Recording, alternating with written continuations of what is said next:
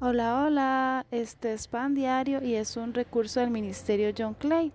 Mi nombre es Marianela Arias y les estaré compartiendo un pan diario que he titulado La fe hace lo invisible visible.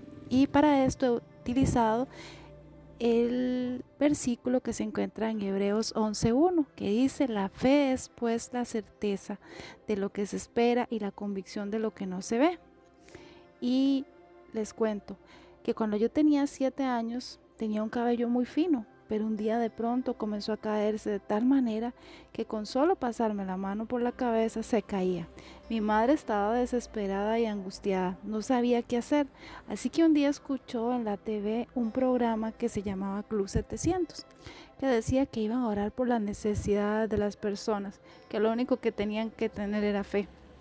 Mi mamá me tomó de la mano, me llevó frente al tele y empezó a orar junto a quien oraba al otro lado de la pantalla.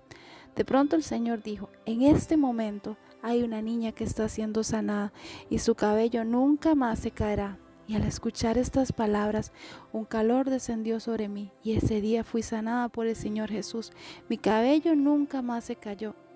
Se me hizo muy abundante y grueso. Ese día conocí que para Dios no había nada imposible con tan solo siete años.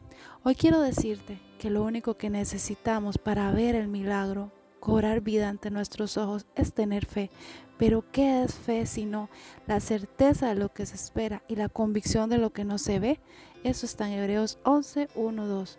Y la certeza viene a entender que Dios es creador de todo y que nada escapa de su mano, que su poder es grande y no tiene comparación ni límites. por la fe entendemos que el universo fue constituido por la palabra de Dios, de modo que lo que se ve fue hecho de lo que no se veía. Eso se encuentra en Hebreos 11:3. Es por la fe en Dios que creemos que Él tiene el poder para traer sanidad a nuestra alma, a nuestro cuerpo físico. Por la fe entendemos que el poder de Dios escapa a todo razonamiento humano y que no tiene límites. Así que hoy es el día para creer que Dios cumple sus promesas y que Él hará lo invisible visible como en el principio, que se destruyan las células que han atormentado tu cuerpo de cáncer.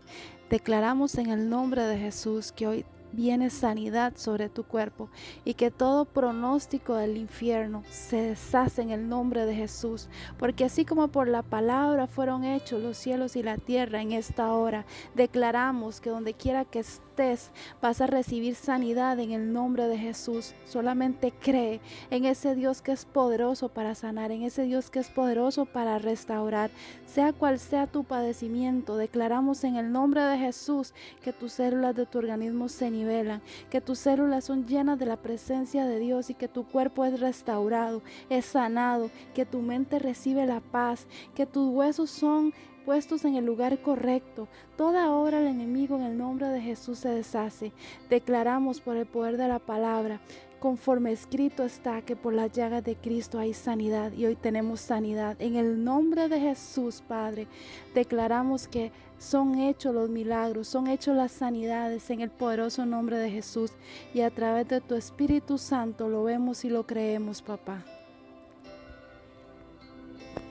Y te damos las gracias, Padre, porque sé que está hecho en el poderoso nombre de tu Hijo Jesús, porque en ti hemos creído con fe, Padre. Amén y amén.